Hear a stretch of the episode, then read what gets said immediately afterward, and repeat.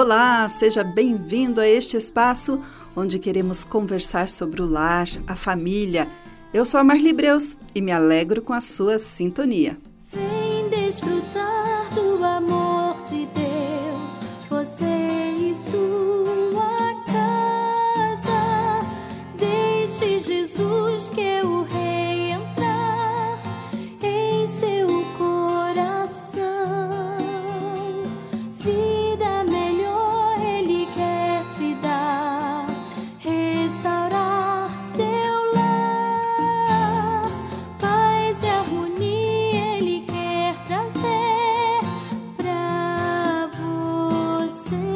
Hoje eu quero dirigir esta conversa para você que é mãe ou que pretende ser.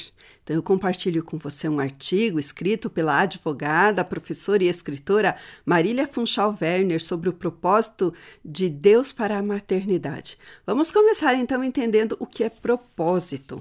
Propósito, querido ouvinte, é algo para o qual fomos designados, um direcionamento para o que devemos alcançar. Então, compreender o propósito de Deus para a nossa vida não somente agrada, como também nos fornece um trilho seguro para caminhar deste lado da eternidade. Como cristãs, somos chamadas e convocadas a expandir o reino de amor e redenção de Deus à medida em que permanecemos em Jesus, conformando-nos à sua imagem e fazendo discípulos, ensinando-os a viver a maneira do reino de Deus e direcionando-os a conhecer o Rei, o único e verdadeiro Deus. E se conhecer a Deus e viver conforme a sua vontade é o propósito da nossa existência, deve ser também o propósito da maternidade. Com essa lente, a maternidade se engrandece diante da missão de discipular outras almas eternas, concedidas a nós pelo propósito de Deus.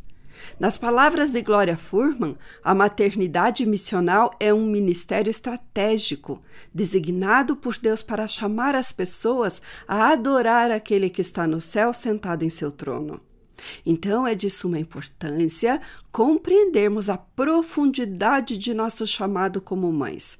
Não temos apenas a incumbência de cuidar e lidar com o comportamento, mas de direcionar o coração dos nossos filhos a Deus, preparando-lhes um caminho para a jornada cristã à semelhança de João Batista. Como diz em Lucas 7, 27 e 28 e também Mateus 3, de 1 a 3. Somos mães de discípulos. A caminhada de um discípulo de Jesus segue em conhecer a Deus e se submeter a Ele. Então, esse deve ser o alvo da nossa vida e, consequentemente, a vida de nossos filhos, por meio de um discipulado intencional, como descrito em Deuteronômio 6, de 4 a 9, que diz: Ouça, ó Israel, o Senhor, o nosso Deus, é o único Senhor. Ame o Senhor, o seu Deus, de todo o seu coração, de toda a sua alma e de todas as suas forças. Que todas estas palavras que hoje lhe ordeno estejam em seu coração. Ensine-as com persistência a seus filhos. Converse sobre elas quando estiver sentado em casa, quando estiver andando pelo caminho e quando se deitar e quando se levantar. Amarre-as como um sinal nos braços e prenda-as na testa. Escreva-as nos batentes das portas de sua casa e em seus portões. É forte essa ordem, não é mesmo, ouvinte? É muito importante que a gente não esqueça dessas palavras de Deuteronômio, capítulo 6, versículos de 4 a 9. De vez em quando a gente precisa ler e reler para lembrar e para pensar se estamos fazendo isso, se estamos discipulando nossos filhos, se estamos ensinando eles a amar o único e Deus verdadeiro. O texto bíblico mencionado nos convoca a amar a Deus mais do que todas as coisas e a ensinar os seus decretos, mandamentos e ordenanças aos nossos filhos, contando-lhes a grande história de Deus. Dia a dia, momento a momento, fiel e intencionalmente. Paulo Tripp, no livro Desafio aos Pais, ajuda-nos a perceber como nossa missão como mães e pais se torna radicalmente diferente e poderosa quando desistimos de tentar produzir mudanças que só o Espírito Santo pode realmente fazer.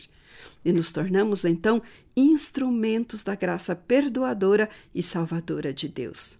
Deus planejou que você fosse um instrumento essencial, coerente e fiel em suas mãos para o propósito de produzir em seus filhos o conhecimento de Deus e a submissão a Ele.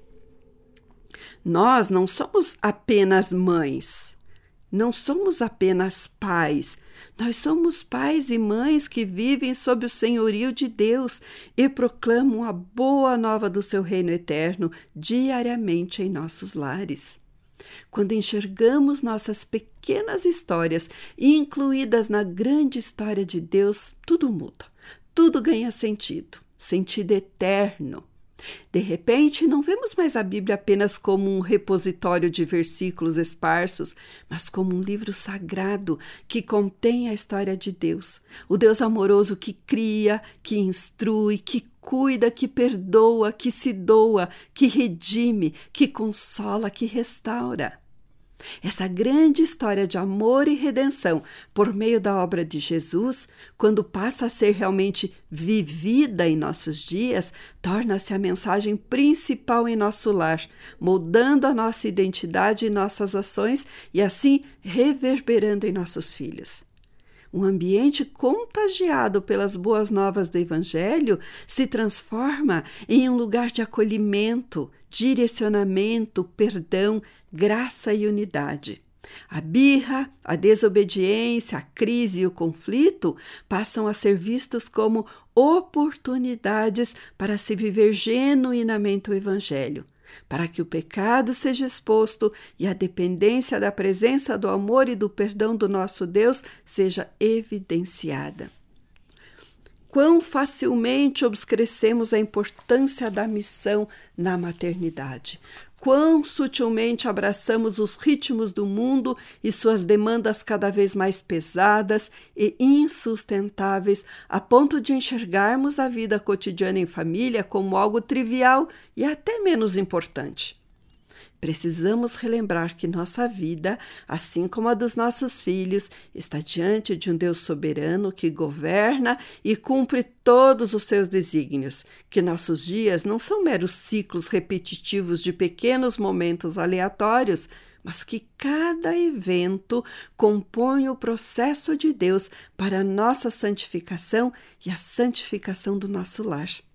É urgente abafarmos o barulho ao nosso redor que nos dita tantas regras, que nos demanda tantas ações pela nossa própria força, que nos aprisiona com tantas fórmulas, para então ouvirmos a voz que realmente importa, a voz de quem criou este mundo e de quem criou a maternidade, a voz do bom pastor e ouvindo essa voz, podemos fazê-la ecoar através das nossas vidas, começando em nosso lar e se expandindo até os confins da terra, como diz em Atos 1:8.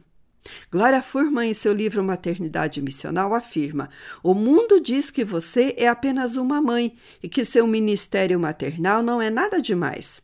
O mundo diz que seu trabalho é ordinário, mas cada momento de maternidade discipulada em sua vida é realmente único, sem precedente na história e nunca será repetido. Seu trabalho no evangelismo e discipulado, feito pelo poder do Espírito, dá a Jesus um louvor que ecoa na, na eternidade, e isto move o céu a se alegrar.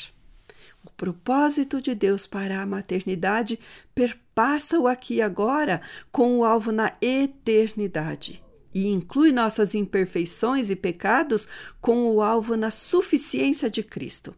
Sabendo perfeitamente das nossas limitações, Deus não nos impõe o fardo da mudança de coração de nossos filhos, mas nos chama a sermos suas testemunhas a proclamarmos suas verdades eternas e ao entregarmos nossa vida como sacrifício de amor à nossa família. Mas precisamos de alguns passos práticos para essa maternidade como missão.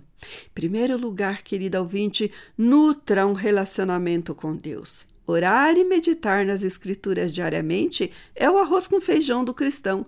Então, não menospreze o que esse alimento tão precioso pode fazer em sua vida e, consequentemente, em sua família. Para transbordar, é preciso antes se encher.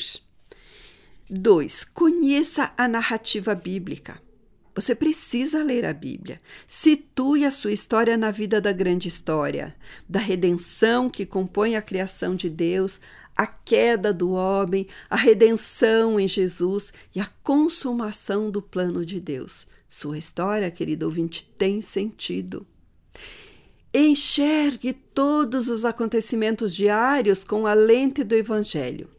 Oriente seus filhos diante dos desafios cotidianos, que o alvo é ser como Jesus e que, pelo poder do Espírito Santo, é possível se despir do velho homem e se revestir da vida de Jesus para a honra e a glória de Deus. O Evangelho é para ser vivido. Tenha sempre em mente o propósito da maternidade, de gerar, cuidar e fazer discípulo, conhecendo a Deus, submetendo-se a Ele e ensinando isso aos seus filhos. Somos mães de discípulos, não esqueça disso. Também você precisa ter consciência da missão grandiosa da maternidade, lembrando que aquele que chama também capacita e ele está ao seu lado, nós não estamos sozinhas que, como diz o Salmo 96,3, a começar em nossos lares, anunciemos entre as nações a glória de Deus, entre todos os povos as suas maravilhas, que a nova geração conheça ao Senhor. Obrigada pelo seu tempo, pela sua companhia e até o nosso próximo encontro.